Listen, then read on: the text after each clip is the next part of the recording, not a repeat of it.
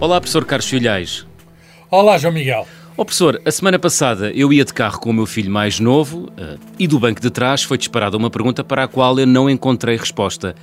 Onde caem as estrelas cadentes? Ajude-me, professor. Bem, as estrelas cadentes não são propriamente estrelas. Hum. E, e, embora, eh, já vou dizer o que são, eh, mas não chegam à Terra, quer dizer, não, a parte desses objetos não chegam à Terra. O que é que são, uh, o que é que vulgarmente chamamos estrelas cadentes? O nome uh, técnico é meteoros, não é? São rastros de luz que se veem no céu, não é? Uh, Costuma-se observar agora, no dia de São Lourenço, 12 de agosto, quando a Terra atravessa uma zona pronto, passou um cometa, e, mas este ano não se viu muito bem. Mas esses fenómenos, enfim, correspondem à queda de um objeto. O que objeto é esse? O objeto tem o nome de. O fenómeno em si é o, é o meteoro. O objeto tem o nome de meteoroide e são bocados ou de asteroides ou de cometas hum. que uh, estão ali e entram na atmosfera, incendeiam-se ao entrar na atmosfera. São atraídos pela Terra, entram na atmosfera e, e ao incendiar desfazem-se ficam em geral completamente pulverizados e, e, desaparecem porque desfazem.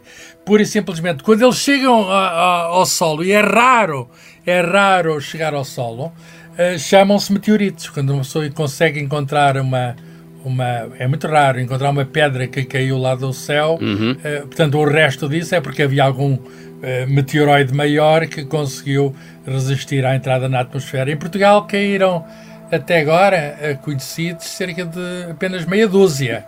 A maior parte eh, até no Alentejo. Eh, e há um em 1968, maiorzinho, que é do meteorito Alandroal, que está no Museu de História Natural de Lisboa. Hum e, portanto, esse já é uma pedrita maior, cerca de 20 quilos. Mas não há o perigo do céu nos cair na cabeça, que era o Ufa. medo do personagem do Asterix.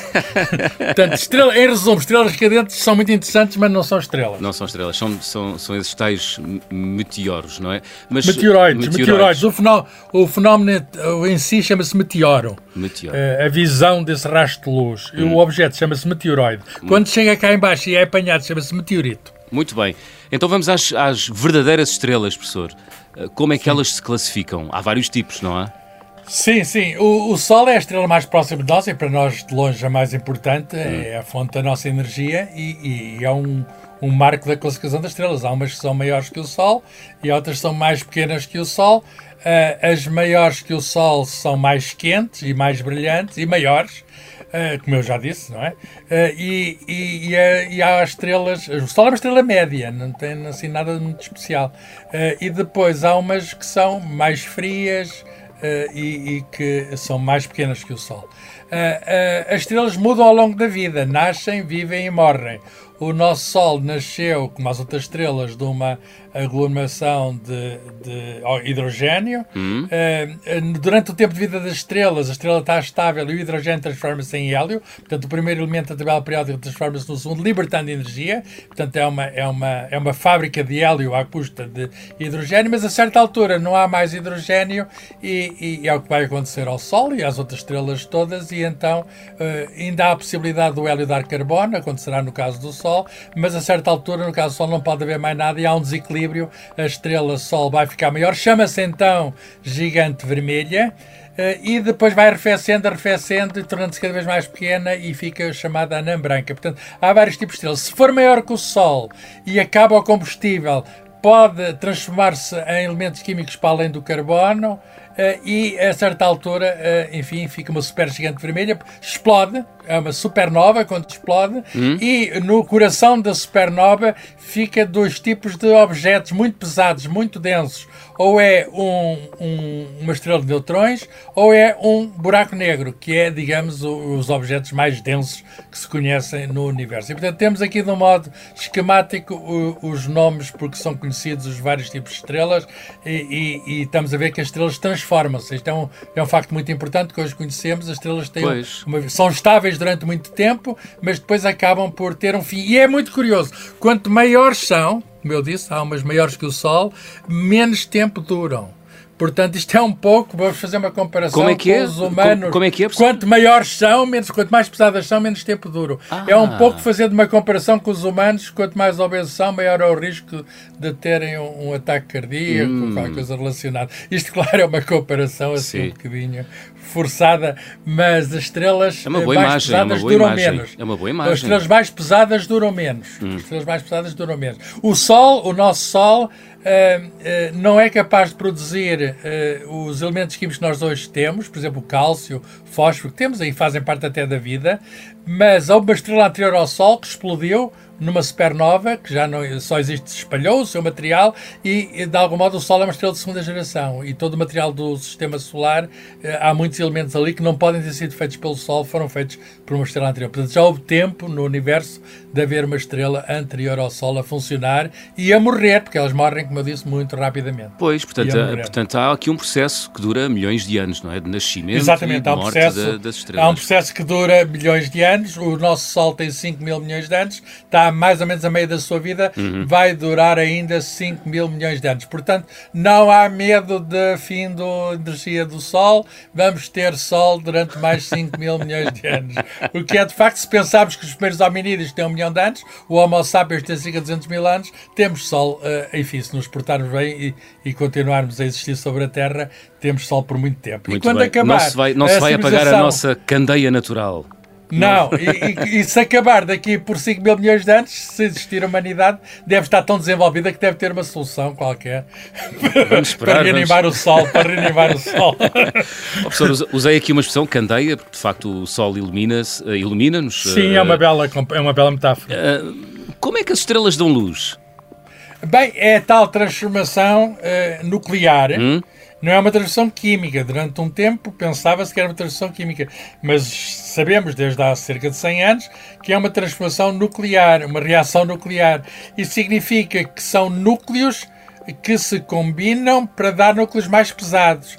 E os núcleos mais leves, quando se combinam para dar núcleos mais pesados, chama-se isto fusão nuclear, uh, o hidrogênio para dar hélio, o, o, o, eh, basicamente no Sol são quatro protões, que são os núcleos de hidrogênio, que se combinam para dar o núcleo de hélio, que são dois protões e dois neutrões. Esta reação liberta energia. Hum. E, essa, e esta, uh, digamos, energia enorme, a energia nuclear, não é? É um reator de fusão. Nós estamos a tentar na Terra, uh, ainda só há protótipos, não há ainda aproveitamento comercial, uhum. mas estamos a tentar fazer o Sol da Terra, quer dizer, de algum modo, ainda é um projeto distante, mas pode pode-se muito bem ser que daqui por décadas eh, nós consigamos fazer uma energia limpa que é imitar em pequena escala, de forma controlada, o Sol na Terra. E para isso há matéria abundante, porque o hidrogênio encontra-se na água. Hum. H2O é a molécula de água, tem lá o H2, tem lá dois, dois átomos de hidrogênio. E, portanto, núcleos de hidrogênio que é, digamos, a maior parte da matéria que existe no uhum. Sol. Professor, qual é que é a estrela mais próxima do nosso planeta, o planeta Terra, e a mais longínqua? Ah. Sabemos? Consegue-se quantificar isso? Sim, sim, sim. Uh, embora não seja fácil medir as chances às estrelas, há vários métodos para medir as chances para as estrelas, mas quanto mais próximas, mais fácil é. E uh, a estrela mais próxima da Terra chama-se Próxima, tem um nome fácil. Aliás, não é uma, são três. É um grupo de três estrelas e a distância mede 100 anos-luz, que é a distância que a luz percorre durante um ano. Uhum. Uh, uh, demora 4 anos-luz, uh, demora 4 anos a luz a chegar da próxima até nós, o que significa que a distância é 4 anos-luz. e, portanto, se nós agora vemos a, a, próxima como ela era há 4 anos. Uau. E isso é muito interessante porque já descobrimos planetas, uh, portanto, fora do nosso sistema solar, na própria sistema de, de estrelas próximas, né, em algumas dessas estrelas uhum. uh, do grupo que chamamos próximo. A mais longínqua é uma boa questão e até tem uma resposta muito atual, porque o telescópio Hubble, que agora tem um companheiro que é o James Webb, muito mais sofisticado. Já aqui falámos mas, dele já que falámos dele, em março passado revelou a estrela mais longínqua conhecida, que fica, uh, imagine-se, 12,9 mil milhões de anos-luz. O universo tem, o Big Bang foi há 14 mil milhões, portanto isto foi, é uma das primeiras estrelas. Suspeitamos que há estrelas ainda mais antigas e, portanto, mais longínquas, uhum. uh, mas uh, o que é curioso, por isso é, é, a pergunta é, é, muito boa, é que o James Webb já olhou para essa estrela, não a descobriu, já tinha sido descoberta há poucos meses, uhum. mas já olhou para essa estrela que é a mais remota que se conhece, a mais distante e mais remota que se conhece, e eh, tem imagens dela de 2 de agosto passado, o que significa que o, o antes de, de, enfim, de fazer as suas novas descobertas, com certeza vai fazer muito, o James Webb está a ser testado olhando para as últimas descobertas hum. do Hubble, e as imagens do Webb são muito melhores que as imagens do, do do Hubble. Uhum. E, portanto, nós temos agora um telescópio velho, temos um telescópio novo e vai haver com certeza novidades. É muito provável que eh, daqui por uns meses, uh, anos, a resposta deva ser atualizada. Quer dizer, esta estrela foi dada o nome de um personagem do, do, do do, de uma novela do Tolkien, que até serve para uma série, O Senhor dos Anéis. Uh -huh. Arendelle é o nome de um personagem, ah. um semi-elfo. Eu, eu não sou especialista nos personagens desse, é um semi-elfo que leva uma estrela madrugadora e esta foi a estrela que madrugou, eh, é a mais antiga que conhecemos. Muito bem. Oh, professor, em que momento da nossa história é que se percebeu o que era uma estrela? Bem, as estrelas nós já as vemos há muito tempo pois. e sabemos que são emissoras de luz, isso é óbvio, etc.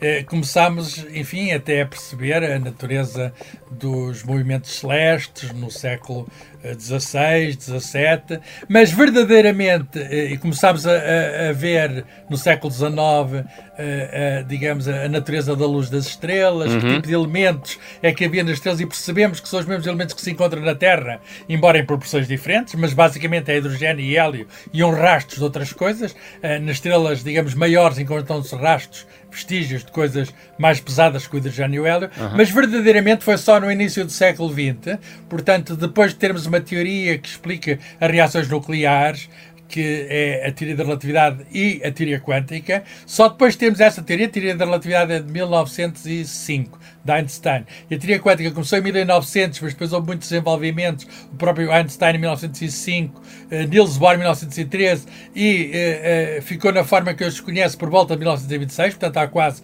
100 anos. E foi mais ou menos em final dos anos 20, início dos anos 30, é que pela primeira vez os físicos podiam dizer nós sabemos como é que as estrelas funcionam. Uau. Nós sabemos que temos ali um reator nuclear. Portanto, eu até é posso é imaginar uma cena relativamente recente, recente, posso imaginar até um físico nuclear Sim.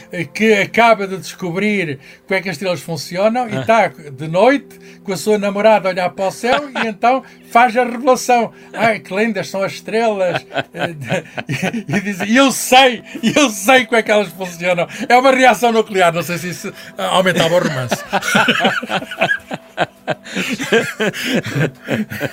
Muito bem. Mas Só... os físicos nucleares têm truques de namoro. Ah, e a estrela... e as estrelas servem muito bem para todas as ocasiões. Fantástico. Só o professor Carlos Figueiredo. Oh, professor, há uma comunidade de astrónomos amadores espalhados um pouco por todo o mundo. Uh, há muita gente aí a uh, passar noites a fio nas varandas e nas janelas a olhar para o céu. O ouvinte Manuel José Fonseca um, escreveu-nos um e-mail, obrigado Manuel, perguntando um, precisamente pelo contributo para a ciência dos astrónomos amadores. Uh, pode responder em pouco tempo, professor? Sim, o, o, os astrónomos uh, portugueses e, em geral, uhum. os, astrónomos, os astrónomos amadores portugueses e, em geral, Sim. os astrónomos amadores em geral, desempenham um, um papel uh, extraordinário, não apenas para a educação científica, mas, uh, em alguns casos, podem fazer mesmo descobertas científicas. Ah, boa. Porquê? Porque o céu não está parado, o céu não é um lugar de pasmaceira. Como eu disse, o céu é um lugar de permanente transformação. As estrelas nascem, vivem e morrem, e há vários outros, além de estrelas, há cometas, há planetas, há asteroides asteroides, em particular objetos próximos da Terra, fáceis de ver com instrumentos menos poderosos. Os astrónomos profissionais recorrem a grandes telescópios, mas os astrónomos, até com simples binóculos, podem ver objetos que se aproximam, então eles são muito úteis, por exemplo, para a detecção de asteroides ou mesmo cometas que se aproximam da Terra, ou estrelas que aparecem, as tais supernovas, uh -huh. que, que, explodem e que vê-se uma, uma luz onde lá não estava. E há casos de novas, por exemplo, de supernovas descobertas por astrónomos, até um caso de um astrónomo amador português, Alfredo Pereira, que em 1999 estava no Cabo da Roca, até com os binóculos, uhum e olhou para uma zona do céu que ele conhecia e viu que está aqui uma luz que não devia lá estar.